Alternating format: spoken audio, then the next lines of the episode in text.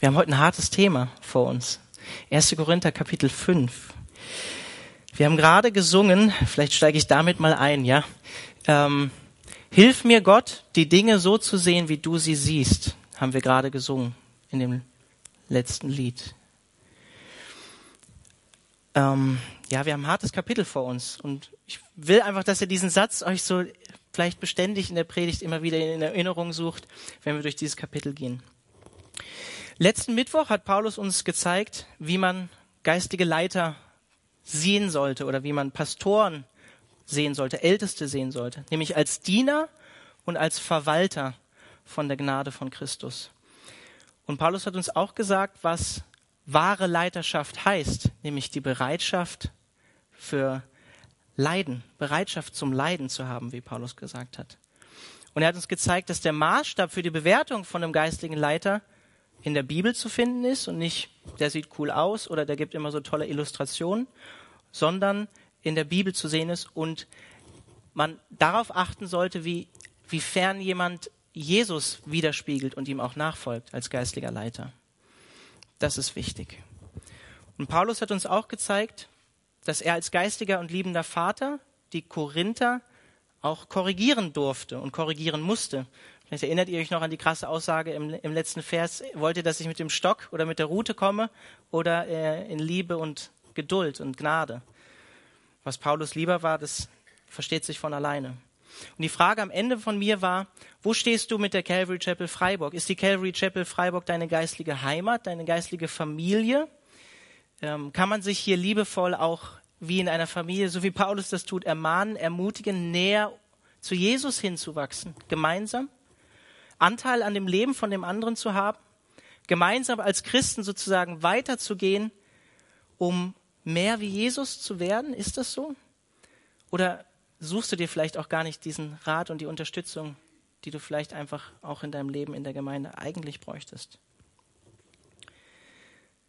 Und vielleicht dachtet ihr in Kapitel 4, wenn ihr letztes Mal hier wart, pff, schlimmer kann es eigentlich gar nicht werden wie in Kapitel 4. Das war schon sehr, sehr krass. Aber es war nicht die Spitze des Eisbergs, das war nicht alles, sondern es war erst der Anfang und das werden wir heute sehen. Paulus hat in den ersten Kapiteln so die Gemeindespaltung, Stolz und menschlichen Vernunftglauben abgehandelt und jetzt geht's an einzelne Themen und ans Eingemachte. Deswegen lasst uns jetzt starten. Wir haben wieder ein ganzes Kapitel vor uns und ich starte mit Vers 1, lese aus der NGÜ, Kapitel 5, 1. Korinther. Okay, seid ihr fertig? Könnt ihr euch festhalten irgendwo an den Sitzen? Okay. Mir ist noch etwas berichtet worden, sagt Paulus. Es gibt bei euch doch tatsächlich einen so unglaublichen Fall von Unmoral, dass er nicht einmal bei denen toleriert würde, die Gott nicht kennen. Einer von euch hat ein Verhältnis mit seiner eigenen Stiefmutter. Soll ich es nochmal lesen? Wörtlich steht hier, einer hat die Frau des Vaters. Einer hat die Frau des Vaters, die Mama wahrscheinlich eine Umschreibung für die Stiefmutter oder die Zweitfrau eines Vaters, weil sonst hätte Paulus eventuell Mutter schreiben können. Sicher ist es aber nicht. Er steht auf jeden Fall wörtlich da. Einer hat die Frau des Vaters. Leider muss ich die NGÜ hier wieder rügen im ersten Satz, weil im Griechischen steht wortwörtlich am Anfang überhaupt da. Überhaupt hört man von Unzucht unter euch. Wortwörtlich im Griechischen. dann kommt und von so einer Unzucht, dass jemand die Frau eines Vaters hat, sagt Paulus. Paulus wendet sich zuallererst an alle Korinther im griechischen Text und sagt erstmal allen korinthischen Christen, überhaupt hört man von Unzucht bei euch in der Gemeinde. Probleme mit sexueller Sünde, wie wir auch noch später in Kapitel 6 im nächsten Kapitel sehen werden und auch in Kapitel 10. Verwunderlich in Korinth. Wer war bei der Einleitung in Korinth hier, als ich die Einleitung zum Korintherbrief gemacht habe? Eins, zwei, drei Leute. Okay, könnt ihr auch gerne auf der Homepage nachhören. Nicht verwunderlich, dass das so war in Korinth. Nicht verwunderlich. Warum? Korinth war stark beeinflusst oder die korinthischen Christen waren stark beeinflusst von der Gesellschaft, in der sie gelebt haben. Viele griechische Philosophen oder auch Politiker, Redner hatten eigene Prostituierte zur freien Verfügung, eigene Konkubinen. Und die Ethik vom römisch-katholischen Reich, von der Kultur war dramatisch anders als bei, als bei den ersten Christen oder beim Judentum. Völlig anders. Und deshalb sehen wir auch, wenn wir irgendwie so Sündenaufzählung im Neuen Testament sehen, sehen wir auch meistens, dass das Wort Unzucht, Porneia, ihr alle wisst, was wir damit heutzutage umschreiben, Pornografie, Porneia oder was, woher das Wort auch kommt vom Ursprung, Unzucht. Warum das am Anfang von diesen Sündenlisten meistens im Neuen Testament auftaucht? Weil die Römer und die Griechen nämlich völlig anders gelebt haben als die ersten Christen und die Juden. Und ich will euch ein Zitat geben von Demosthenes, der hat im vierten Jahrhundert vor Christus gelebt, war ein berühmter Redner und Politiker, der sagt, wir halten uns Mätressen zum Vergnügen und Konkubinen zur täglichen Befriedigung des Körpers. Aber wir haben Frauen, um legitime Kinder zu zeugen und vertrauenswürdige, vertrauenswürdige Haushalter zu haben. Das war die Einstellung der Griechen. Das war die Einstellung der Griechen. Und das Wort Porneia hat ein Bedeutungsspektrum von Hurerei bis außerehelichem Geschlechtsverkehr, von Geschlechtsvergehen jeglicher Art. Eigentlich ganz simpel, das zu machen, ja? Alles, was in der Bibel außerhalb von einer Beziehung zwischen Mann und Frau, die verheiratet sind, ist in der Bibel, im Neuen Testament, könnt ihr auch sprachwissenschaftlich nachschauen, hat die Bedeutung geschlechtliche Vergehen aller Art. Das ist Unzucht. Alles, was außerhalb diesem Rahmen ist, was die Bibel die Ehe nennt. Im Gegensatz zum Ehebruch, dafür gibt es auch ein Wort im Griechischen, denn eine Ehe besetzt ja eine bestehende Ehe sozusagen voraus, gell? beschreibt Porneia sexuelle Vergehen außerhalb solcher rechtlichen Beziehungen. Alles, was außerhalb davon ist. Übersetzt meistens mit Unzucht. Und sexuelle Unmoral war in der römisch-griechischen Kultur gängig. Es war normal. Früher war eben nicht immer unbedingt alles besser, so wie wir dazu neigen zu sagen, naja, früher war alles besser. Heute ist es eigentlich nicht anders, oder? Wenn wir an die 68er denken, an die 68er oder wenn du den Computer heute anmachst und ein bisschen auf Google gehst, ein bisschen surfst, dann weißt du, was ich meine. Vielleicht reicht es auch, wenn du einfach mal durch die Stadt gehst und Plakate siehst, dann weißt du, in was für einer Gesellschaft wir leben. Einer hat die Frau des Vaters, sagt Paulus wahrscheinlich die Zweitfrau oder Stiefmutter. Ja? Und in 5. Mose 27, 20, Vers 23, Kapitel 23, Vers 1, 3. Mose, Kapitel 18, speziell Vers 8 könnt ihr nachlesen, das war den Juden damals nicht erlaubt und Paulus sagt, es war auch den Christen nicht erlaubt. Es war in gewisser Weise Inzest, wenn es die Stiefmutter auch gewesen wäre. Und selbst im römischen reich. Paulus sagt, ihr seid schlimmer als die Heiden, die um euch herum leben, die sowieso schon crazy und völlig verrückt, sexuell ausschweifend leben. Selbst im römischen Reich war Inzest mit der Stiefmutter juristisch verboten, nach einem Juristen Gaius und auch nach Cicero, römischer Staatsmann, der hat gesagt, von so einer Unzucht hört man eigentlich so gut wie gar nicht. Und die Korinther schlieben, trieben es schlimmer als die Ungläubigen um sie herum erstmal, wow, krass, ziemlich krass. Und dabei gilt doch für uns eigentlich, was wir in 1. Thessalonicher zum Beispiel lesen, Kapitel 4, 4 bis 5, braucht ihr nicht aufschlagen. Jeder von euch muss lernen, Herr über seine Triebe zu sein. Denn euer Leben gehört Gott und die Menschen sollen Achtung vor euch haben.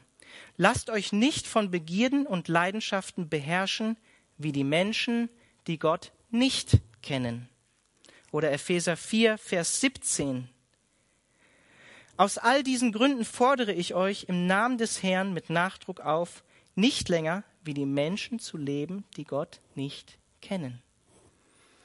Das haben die Korinther leider nicht gemacht und praktizierten eine Unmoral, die selbst die Heiden um sie herum nicht praktiziert haben. Okay, aber sie müssen ja auch weiterkommen, von daher lese ich mal Vers 2.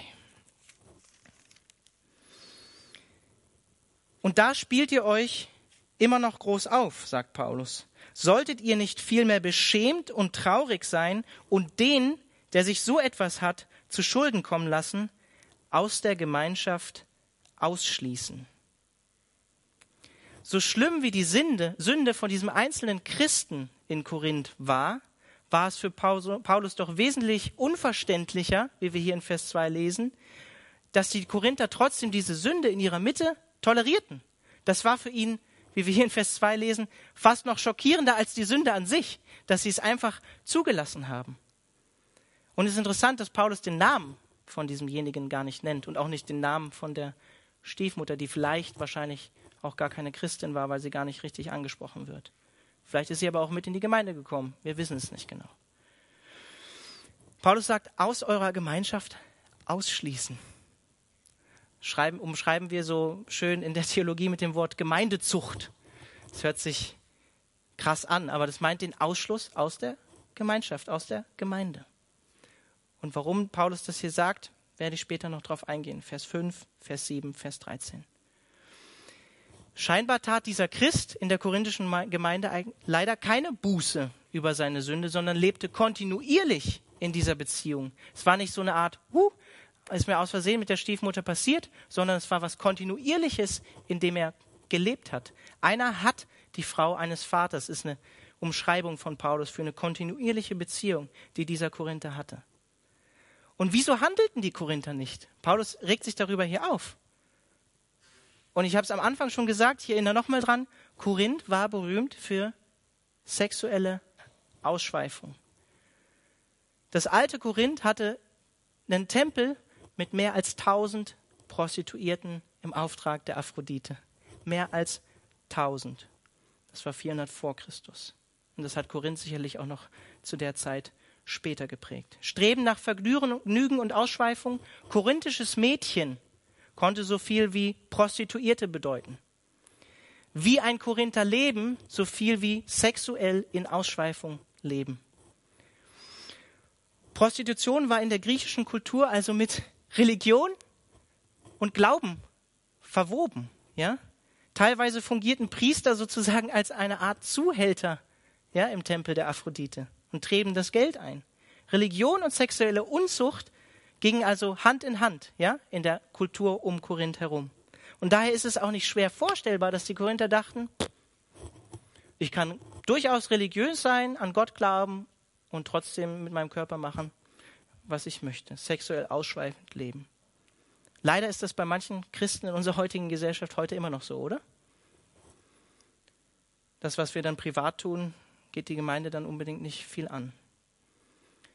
Und scheinbar, das ist das Erschreckende, erlaubten die Korinther eine solche Unmoral unter dem Deckmantel der Toleranz. Schaut doch, wie liebevoll wir sind. Wir nehmen diesen Bruder an, wie er ist. Schau, wie tolerant und offenherzig wir mit dieser Person umgehen. Aber Paulus sagt hier in Vers 2, anstatt sich groß aufzuspielen, hätten sie vielmehr über das, was der Mann getan hat, trauern sollen und darüber, was sie ihm hätten an oder zufügen sollen, nämlich ihn aus der Gemeinde auszuschließen. Darüber hätten sie eigentlich trauern sollen, anstatt sich groß zu machen und sogar noch stolz darauf zu sein. Ihn ausschließen, bis er natürlich umkehrt und auch wieder in die Gemeinde aufgenommen werden könnte, wenn er umkehrt. Vers 3. Ich jedenfalls habe bereits entschieden, was zu tun ist. Denn wenn ich auch nicht persönlich unter euch bin, bin ich es doch mit meinen Gedanken. Auf solche Weise bei euch anwesend habe ich folgendes Urteil über den gefällt, über den gefällt, der diese schändliche Beziehung eingegangen ist. Und jetzt kommt eine der skurrilsten Stellen im gesamten Neuen Testament. Im Namen von Jesus, unserem Herrn, sollt ihr eine Versammlung abhalten. Ich werde in Gedanken daran teilnehmen und Jesus, unser Herr, wird mit seiner Kraft zugegen sein. Wir werden zusammenkommen, um diesen Menschen den Satan auszuliefern. Er soll die zerstörerische Macht des Satans am eigenen Leib erfahren und damit er, damit er zur Besinnung kommt und an dem Tag, an dem der Herr Gericht hält, doch noch gerettet wird. Krasse Stelle, oder? Also als ich das zum ersten Mal gelesen habe, dachte ich, uh, krass, was meint Paulus hier damit? Bisschen skurril. Was Paulus in Vers 3 auf jeden Fall nicht meint. Wortwörtlich steht da, denn wenn ich auch mit dem Körper nach abwesend bin, bin ich doch mit dem Geist nach anwesend, sagt er. Paulus spricht hier nicht von einer außerkörperlichen, außerkörperlichen Erfahrung oder irgendwie Astralprojektion irgendwie nach Korinth. Das tut er nicht. Paulus war präsent durch den Brief, den er geschrieben hat in Korinth. Und er war präsent in seinen Gedanken, wie die NGÜ hier dann überträgt. Seine körperliche Abwesenheit, und das war ein Problem bei den Korinthern, machten ihn nicht weniger zu einem Apostel Gottes, obwohl er nicht anwesend war. Mit anderen Worten, sagt Paulus in Vers 3, da braucht man gar nicht erst lange überlegen. Ich weiß schon, was ich getan hätte mit so einer Person. Ihr kennt das ja, wenn, wenn man Sünde in einem Leben, ich muss das schon mal machen, bei einem Freund ganz klar sagen, ey, da liegst du falsch, da liegst du in Sünde. Wenn man sowas anspricht, dann gibt es meistens erstmal diese Haltung, uff, aber du kennst die Umstände nicht, du kennst dies nicht, das nicht, du weißt nicht, wie ich da reingeraten bin und das und sowieso. Ich meine auch nicht, man soll das nicht in Liebe tun, aber man muss es manchmal tun.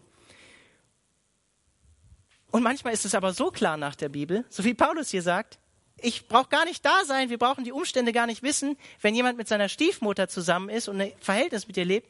Es ist, darf ich sagen, es ist einfach Sünde. It's sin. Punkt. Und da brauchen wir auch nicht drum den heißen Brei diskutieren. Es ist so, wie es ist, sagt Paulus. Auch wenn es manchmal hart ist. Und jetzt sagst du vielleicht, Moment mal, ich kenne diese Stelle aus Matthäus 7. Richtet nicht, damit ihr nicht gerichtet werden, sagt Jesus da. Wie geht es in der Stelle? Matthäus 7 in der Bergpredigt. Braucht ihr nicht aufschlagen, ich lese es vor. Verurteilt niemand, damit auch ihr nicht verurteilt werdet, sagt Jesus. Denn so wie ihr über andere urteilt, werdet ihr selbst beurteilt werden. Mit dem Maß, das ihr bei anderen anlegt, werdet ihr selbst gemessen werden. Wie kommt es denn, dass du den Splitter im Auge deines Bruders siehst, aber den Balken in deinem Auge nicht bemerkst? Wie kannst du zu deinem Bruder sagen, halt, still, ich will dir den Splitter aus dem Auge ziehen, und dabei sitzt ein Balken in deinem Auge? Du Heuchler, zieh zuerst den Balken aus deinem eigenen Auge, dann wirst du klar sehen und kannst den Splitter aus dem Auge deines Bruders ziehen. Ich glaube, Paulus widerspricht hier nicht der Aussage von Jesus im geringsten. In Matthäus 7 geht es darum, heuchlerisch einen Maßstab an jemanden anzulegen, den man selber gar nicht hält. Und ich glaube, diese Verse von Jesus sind die meisten missverstanden in christlichen Gemeinden, äh, habe ich schon häufig erlebt. Du darfst nicht urteilen, urteile nicht über mich, aber in Wirklichkeit geht es darum, mit einem falschen Maßstab äh, zu urteilen, den man selber nicht einhält, ja. Und ich glaube, ich bin mir ganz sicher, dass Paulus den gleichen Maßstab an sich angelegt hätte. Wenn er mit seiner eigenen Stiefmutter zusammen gewesen wäre, hätte er das sicherlich nicht den Korinthern so klar und deutlich geschrieben. Und die meisten lesen an dieser Stelle auch nicht weiter, denn in Vers 6 heißt es dann, gebt das Heilige nicht den Hunden und so weiter und so fort. Die NGÜ hatte eine Überschrift, die heißt, aber kein Verzicht auf die notwendige Beurteilung. Da lesen wir manchmal schon gar nicht weiter, ja? Wir dürfen urteilen, wir dürfen das Heilige nämlich nicht vor die Hunde werfen oder vor die Schweine, wie Jesus sagt im Vers 6. Paulus legt also den gleichen Maßstab an sich selbst wie auch an die Korinther. Und eins will ich dir sagen, wir sollten den gleichen Maßstab auch und Ehrlichkeit einfach mit uns selber haben, zu uns selbst, zu unseren Geschwistern und vor Gott, den wir auch an andere anlegen. Das ist in so einer Situation auf jeden Fall wichtig. Wenn du selbst einen Balken im Auge hast und selbst äh, in Sünde lebst und das bewusst tust und andere versuchst zu ermahnen, dann wird es schwierig, authentisch und ehrlich zu sein. Vers 4 bis 5. Skurril, oder? den Satan übergeben, sagt Paulus da. Skurrile Stelle, oder? Irgendwie Satan Worship Service, keine Ahnung, mit Kerzen und einem Pentagramm und dann übergeben wir ihm den Satan straight to hell. Das meint Paulus hier, glaube ich, nicht. Paulus schreibt nicht, wir wollen ihn dem Satan weihen oder so, sondern er sagt ausliefern, übergeben. Wie? Was sagt er? Indem man ihn aus der Gemeinde ausschließt, bin ich der Überzeugung. Ihn der Welt überlassen. Denn wie wird der Teufel auch noch genannt? Fürst dieser Welt? Gott dieser Welt? 2. Korinther 4, Vers 4. Was hat der Satan gemacht, als er Jesus versucht hat? Gesagt, hier sind die Reiche der Welt, ich biete sie dir an.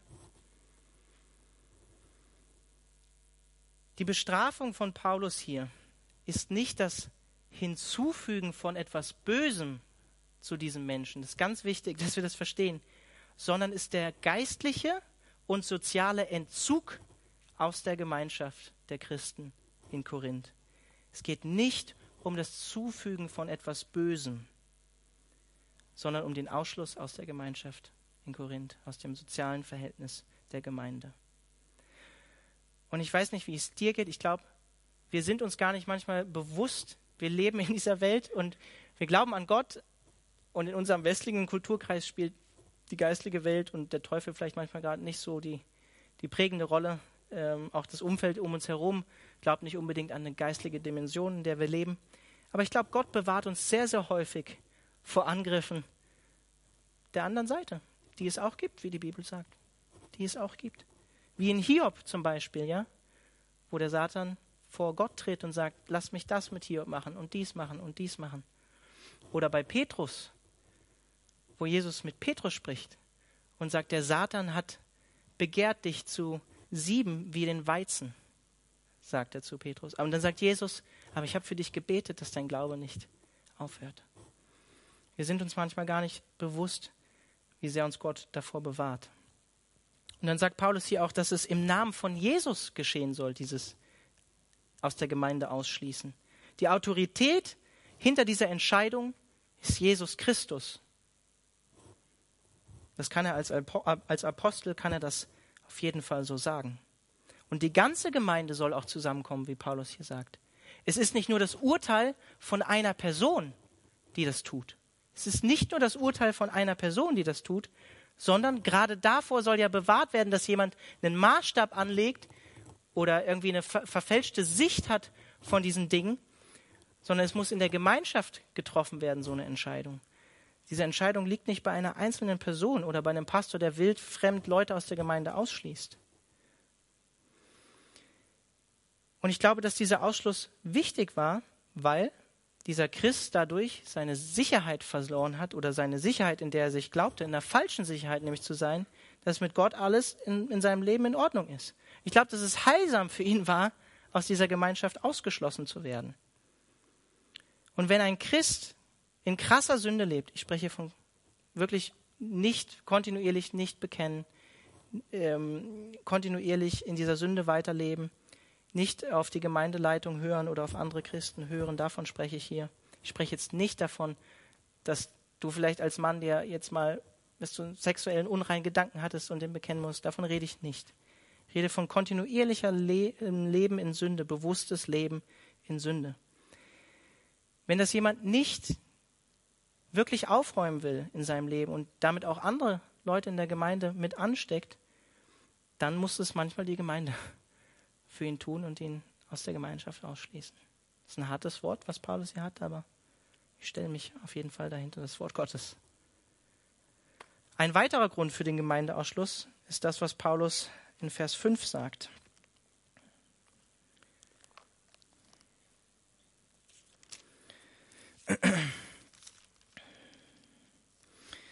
Er soll die zerstörerische Macht des Satans am eigenen Leib erfahren damit er zur Besinnung kommt und an dem Tag, an dem der Herr Gericht hält, doch noch gerettet wird.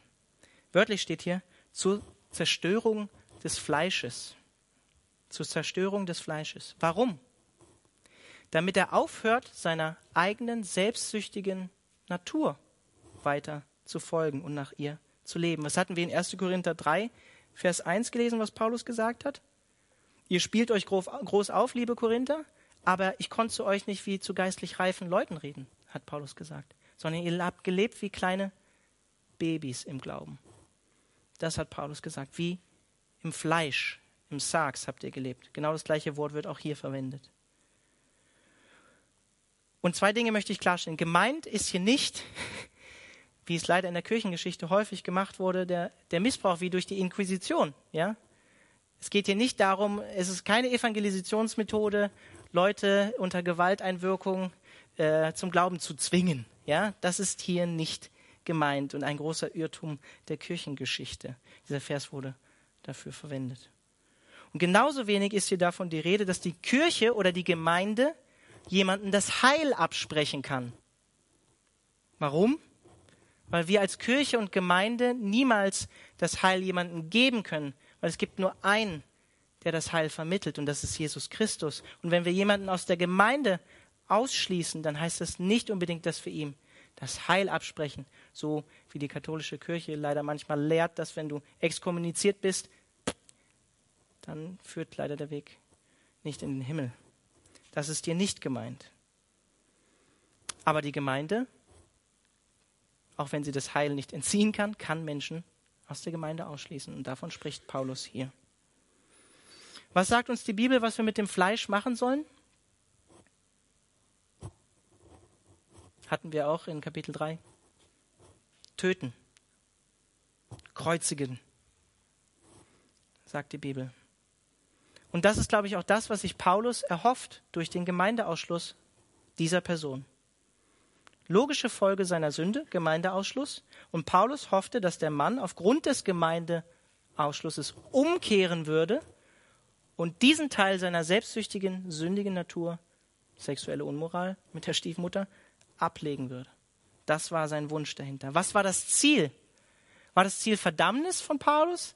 War es Zerstörung? Nein, das glaube ich nicht, weil er sagt hier, damit er zur Besinnung kommt und an dem Tag, an dem der Herr Gericht hält, doch noch gerettet wird. Darum ging es Paulus. Darum ging es Paulus. Und in dem Geiste sollte man auch Gemeindeausschluss oder Gemeindezucht durchführen, im Geiste der Wiederherstellung von jemandem und nicht im Geiste der Verdammnis. 2. Thessalonicher 3, 14 bis 15 möchte ich dazu gerne lesen. Braucht ihr nicht aufschlagen?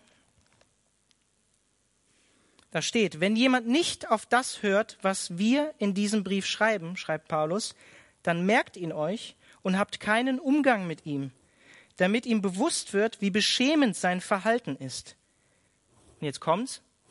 Betrachtet ihn aber nicht als einen Feind, sondern weist ihn wie einen Bruder zurecht. Im Geist der Liebe. Wie in einer Familie, in dem ein Kind auf Abwege geraten ist.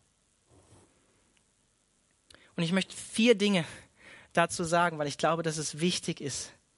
In unserer heutigen Gemeindekultur, in der wir leben, bringt ein Gemeindeausschluss eher selten Umkehr von einer krassen Sünde im Leben eines Christen. Warum? Weil er oder sie sich 10, 20 andere Gemeinden in dieser Stadt aussuchen kann, was ich nicht negativ bewerten an sich will, aber ich spreche einfach nur von der Tatsache. Und dort so eventuell weiterleben wird und so tun wird, als wenn in der alten Gemeinde nie was Schlimmes passiert ist. Ich bin eigentlich das Opfer. Meine alte Gemeinde war völlig unbarmherzig zu mir. Guck mal, was die mit mir gemacht haben, die haben mich ausgeschlossen. Und erzählt dir einen vom Pferd. Das ist ein Grund, warum Gemeindezucht heute vielleicht manchmal nicht so wirkt, wie, wie Paulus das hier beschreibt. Zweitens. Es fällt gar nicht erst in Gemeinden auf, dass jemand in so einer Beziehung lebt. Vielleicht geht es dir manchmal so am Sonntag, du setzt dich hier in diesen Sessel, gehst am Sonntag wieder aus dem Gottesdienst raus. Wer rechts und links neben dir war, keine Ahnung. Wie der heißt, keine Ahnung. Was er sonst so macht, keine Ahnung. Fällt nicht auf in großen Gemeinden. Weil er zu Hause ganz anders lebt als innerhalb der Gemeinde. Sonst kein sozialer Kontakt. Es darf bloß niemand mitbekommen, wie ich eigentlich wirklich bin und was ich zu Hause so alles tue.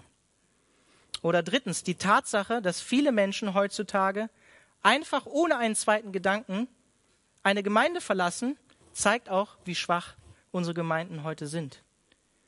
Und dabei, das ist mir ganz wichtig, sollte Gemeinde doch ein Ort sein, so wie Paulus es hier mit dem Gemeindeausschluss auch bewirken will, den Menschen, wenn sie aus dieser Gemeinschaft ausgeschlossen werden, vermissen. Oder?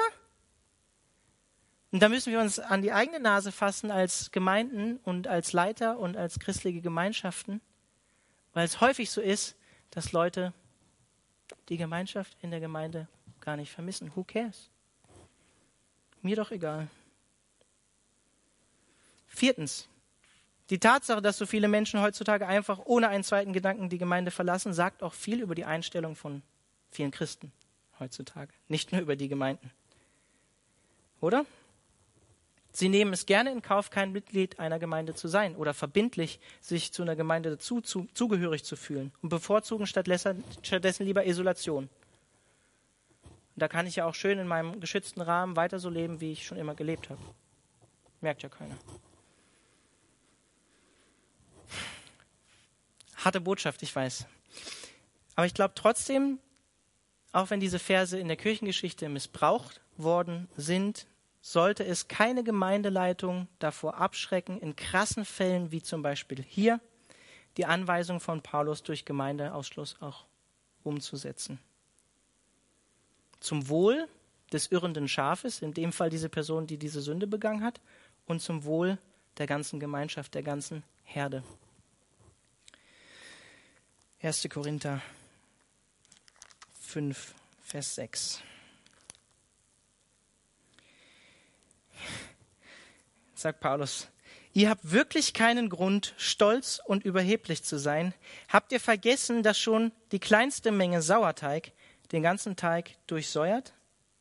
Macht es daher so, wie man es vor dem Passafest macht. Entfernt den alten, durchsäuerten Teig, damit ihr wieder das werdet, was ihr doch schon seid, ein frischer, ungesäuerter Teig. Ihr seid es, weil der geopfert wurde, der unser Passalam ist, Christus. Deshalb wollen wir nicht mit dem alten, durchsäuerten Teig feiern, dem Sauerteig der Bosheit und der Schlechtigkeit, sondern mit dem ungesäuerten Brot der Reinheit und der Wahrheit. Die Korinther waren scheinbar sogar noch stolz auf das, was sie getan haben. Wörtlich steht hier im Griechischen in Vers 6, das, worauf ihr stolz seid, anscheinend waren sie darauf stolz, das, worauf ihr stolz seid, ist nicht gut, sagt Paulus. Punkt. Oder wie es in Vers 2 hieß, und da spielt ihr euch noch immer groß auf. Und da macht die NGÜ auch eine interessante Bemerkung. Und darauf könnte man auch so umschreiben, und darauf bildet ihr euch noch etwas ein, als wären dieses Verhältnis, das dieser Mann hatte, ein Zeichen der Toleranz und christlicher Freiheit? Ich finde die Neues Leben Bibel, wie sie diese Verse 6 bis 8 übersetzt, super. Die schreibt, es ist schlimm, dass ihr auf eure geistliche Reife stolz seid und gleichzeitig so etwas zulasst. Erkennt ihr denn nicht, dass nach kurzer Zeit alle in Mitleidenschaft gezogen werden, wenn ihr auch nur einen von euch ungehindert sündigen lasst. Entfernt diesen Mann aus eurer Mitte, damit ihr rein bleibt. Habt ihr vergessen, dass schon die kleinste Menge Sauerteig den ganzen Teig durchsäuert? So ein bisschen Sünde. Kennst du das aus deinem eigenen Leben? So ein bisschen Sünde kann nicht schaden, oder? So ein bisschen klicken im Internet, so diesem einen Bild von der nackten Frau ein bisschen nachgehen kann ganz schön schnell in eine falsche Richtung führen. Und genauso kann so eine krasse Sünde wie hier in der Gemeinde, die auch noch, auf die die Gründe auch noch scheinbar stolz waren, die Gemeinschaft komplett negativ beeinflussen. Und es ist ein hartes Beispiel, aber denkt dir mal zum Beispiel einen Körper, der mit Krebs befallen ist. Ja? Und es wäre nicht unbedingt ein Akt der Liebe, indem ich freundlich gegenüber dieser tödlichen Krankheit Krebs umgehe und auch noch stolz auf ihn bin und ihn schön streichel, sondern ich muss den Krebs, das hört sich so krass an, ja, die Sünde, und das gilt auch für, jedes, für jeden einzelnen Christen in seinem Leben, du genau weißt, wo du mit Sünde zu kämpfen hast, abtöten. Wie den Krebs. Sünde tötet. Sin kills. Sünde tötet. Es ist kein Spiel. Die Sünde, unsere Sünde hat Jesus getötet am Kreuz. Das singen wir so locker. Aber unsere Sünde hat ihn getötet am Kreuz. Kein Spiel. Nimm das nicht leicht. Nimm das nicht leicht. Paulus hatte mehr Sorge über die Fahrlässigkeit der ganzen Gemeinde als über die eigentliche Sünde von diesen Menschen. Besonders über die Leiter, denke ich, der korinthischen Gemeinde war Paulus ziemlich, ziemlich sauer. Die Gemeinde versagt quasi in Korinth als Ganzes. Es geht nicht nur um diese eine Person. Und das Bild, was Paulus hier verbindet von dem Passa und dem ungesäuerten Brot, das finden wir in 2. Mose Vers, äh, Kapitel 12. Ja? Da geht es um das Passa. Ich weiß nicht, könnt ihr euch, wenn ihr schon länger Christen seid, wahrscheinlich alle unter was, darunter was vorstellen. Passageschichte muss ich die erklären, erzählen. Wisst ihr alle, was das Passafest war? Bevor die Israeliten aus der Sklaverei quasi ausgezogen sind ins verheißene Land, kennt ihr die zehn Plagen. Gott hat den Pharao und die Ägypter mit Plagen geschlagen, weil er die Israeliten, sein Volk, nicht hat ziehen lassen. Das, die letzte Plage war Tod aller Erstgeburten von Tieren und von Menschen. Allem Lebenden, von Vieh und von Menschen. Und die Israeliten sollten ein makelloses Lamm opfern. Das musste geschlachtet werden und komplett gegessen werden, ohne dass ein Rest übergelassen wurde. Und dann haben sie das Blut an die Türrahmen gestrichen, ja, was dann bewirkt hat, dass der Todesengel, wie es heißt, an diesem Haus vorbeigegangen ist, vorübergezogen ist. Und dieses Wort Passa aus dem Hebräischen heißt auch vorübergehen, sozusagen, ja. Das heißt, Gott geht schonend an uns vorüber, da unser Passalam, wie Paulus es hier sagt, Christus, geschlachtet ist. Und wir werden nicht mehr von Gott gerichtet werden. Ja? Oder wie es in Johannes heißt, wo Johannes der Täufer Jesus ankündigt und sagt, sieh das Opferlamm Gottes. Was ein Sinnbild, oder? Das Passafest, oder? Jesus wurde zur Passazeit getötet. Passazeit war das. War alles ein Sinnbild auf das, was mit Jesus geschehen sollte, dieses Fest. Er war unser Passalam. Und es ist interessant, oder? Die Israeliten mussten das ganze Passalam essen. Und alles, was übergelassen wurde, wurde am nächsten Tag verbrannt. Was machen wir in Erinnerung an den Tod von Jesus, was wir auch heute Abend machen wollen? Abendmahl. Wir erinnern uns daran, essen sein Leib sinnbildlich, trinken sein Blut, was er für uns getan hat, sein Leib gebrochen hat, sein Blut gegeben. Es war eine Erinnerung an den Auszug aus Ägypten und die damit verbundene Befreiung aus der Sklaverei. Was heißt das für uns heute? Befreiung aus der Sklaverei der Sünde.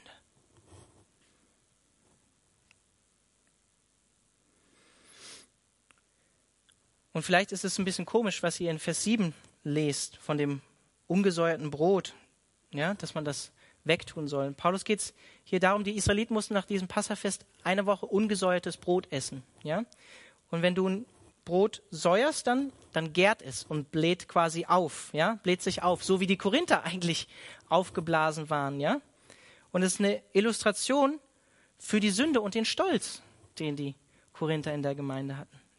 Genauso wie der Teig sich aufbläht, wenn er nicht gesäuert ist, so waren die Korinther aufgebläht und so hat auch die Sünde die Gemeinde in Korinth verunreinigt, negativ beeinflusst.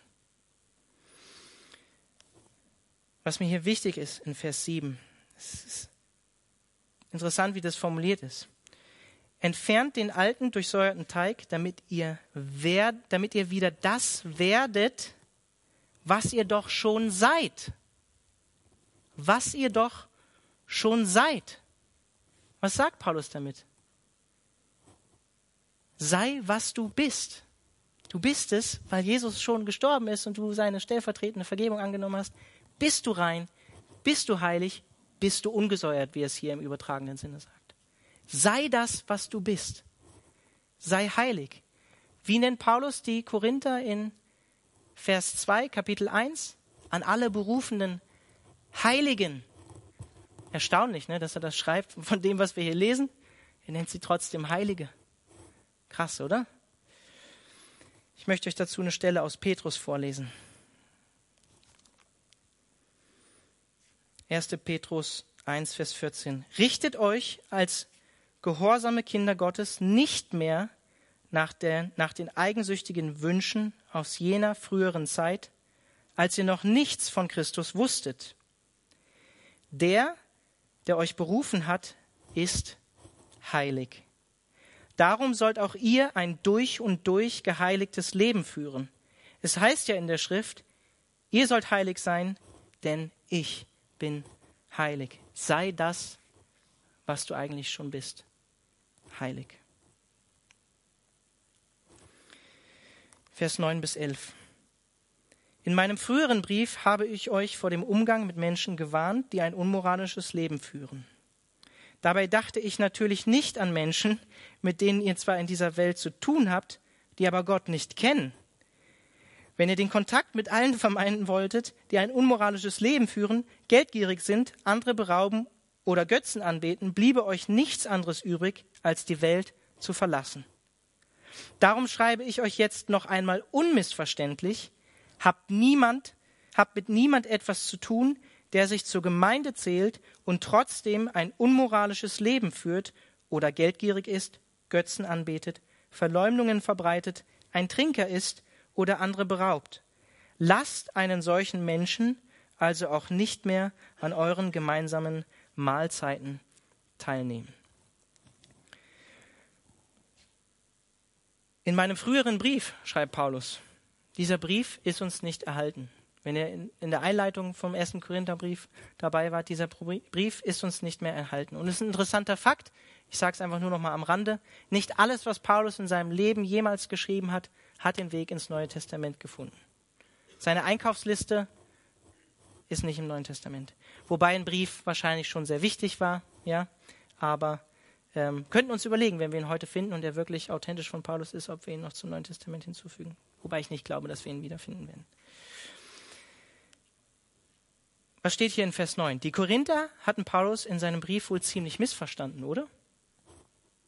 Die dachten, sie sollten keinen Kontakt mit ungläubigen Unzüchtigen haben, haben es aber stattdessen in der Gemeinde akzeptiert. Völlig wahnwitzig, oder?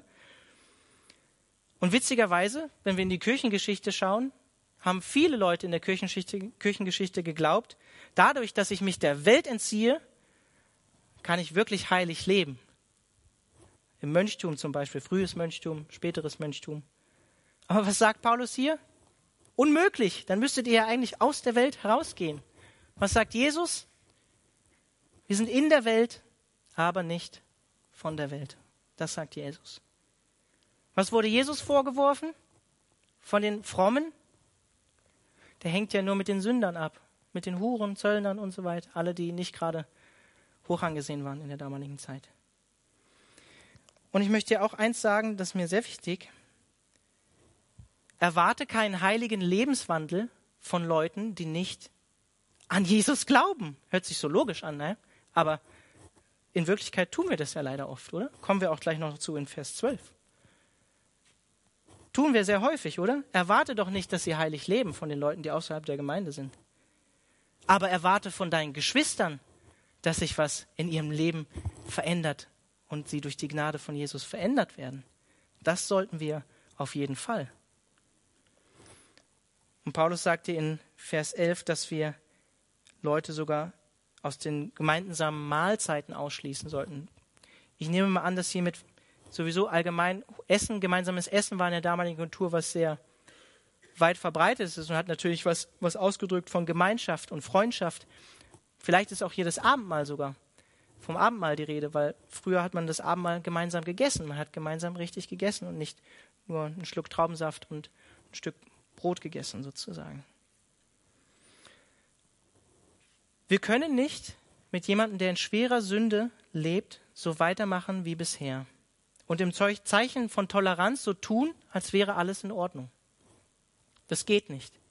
Dann versündigen wir uns an uns selbst, an dem Bruder und an Gott. Vers 12 bis 13. Ist es etwa unsere Aufgabe, über die zu Gericht zu sitzen, die außerhalb der Gemeinde stehen? Seid ihr nicht vielmehr verpflichtet, eure eigenen Leute zur Verantwortung zu ziehen? Über die draußen wird Gott selbst das Urteil sprechen. Schließt also den, der Böses tut, aus eurer Gemeinschaft aus. Und wie ich vorhin schon gesagt habe, wie häufig sind wir als Christen für das bekannt, was negativ ist oder wogegen wir sind, oder? Bei den Leuten, die nicht an Gott glauben, sind wir sehr, sehr häufig, anstatt dass wir für das bekannt sind, wofür wir stehen. Die Leute wissen meistens, dass wir gegen Homosexualität und all den Kram, dass wir dagegen sind, aber sie wissen gar nicht häufig, wofür wir stehen. Und wir regen uns als christliche Gemeinden oder christliche Gemeinschaften häufig über die schlechte und sündige Welt da draußen auf, anstatt bei uns drinnen in der Gemeinde mal anzufangen und wirklich richtig hinzuschauen. Wir messen oft mit zweierlei Maß. Was sagt Paulus hier? Es ist nicht unsere Aufgabe, die Nichtchristen zu richten. Es ist allein Gottes Aufgabe, wie er sagt. Also, warum sollten wir nicht Nichtchristen richten? Aber unsere Aufgabe ist es, über Menschen innerhalb der Gemeinde zu urteilen. Ist die Verantwortung von geistlichen Leitern und von jedem einzelnen Christen. Und in Vers 13 schließt also den, der Böses tut, aus eurer Gemeinschaft aus, ist ein Zitat aus den fünf Büchern Mose. Kommt immer wieder vor. Ja? Genaues Zitat sogar nach der griechischen Übersetzung aus dem Alten Testament. 5. Mose 17, Vers 7, um genau zu sein. Oder 5. Mose 19, Vers 19 bis 20. So sollst du das Böse aus deiner Mitte ausrotten und die übrigen sollen es hören und sich fürchten oder Ehrfurcht haben und nicht mehr solche bösen Taten in deiner Mitte verüben. Soll also auch eine abschreckende Wirkung haben. Und jetzt möchte ich eins sagen, wenn wir über so ein hartes Thema wie Gemeindezucht reden, wir sind jetzt auch gleich am Ende. Auf wen bezieht sich Paulus mit diesen Worten hier noch? Weiß es jemand? Ich will ja nicht so böse rüberkommen heute Abend. Ja, das war fast richtig. Auf Jesus Christus. Auf Jesus Christus. Manche sind jetzt vielleicht geschockt. Keine Ahnung. Matthäus 18, Vers 15. Da sagt Jesus, Jesus hat nicht viel über die Gemeinde gesagt übrigens, ja? Kommt zweimal vor im Neuen Testament, dass Jesus was über die Gemeinde sagt. Das eine Mal zu Petrus, auf diesem Felsen werde ich meine Gemeinde bauen. Und das andere Mal geht es um Ausschluss aus dieser Gemeinde. Bisschen skurril. Aber das ist das Einzige, wo Jesus über Gemeinde spricht, ja? Und da sagt er hier, wenn dein Bruder sündigt, dann geh zu ihm und stell ihn unter vier Augen zur Rede. Hört er auf dich, so hast du deinen Bruder zurückgewonnen. Aha, es geht um Zurückgewinnen, ja? Das ist das Ziel. Hört er nicht auf dich, dann geh mit einem oder zwei anderen noch einmal zu ihm, denn jede Sache soll aufgrund der Aussagen von zwei oder drei Zeugen entschieden werden. Will er auch auf diese nicht hören, dann bring die Sache vor die Gemeinde.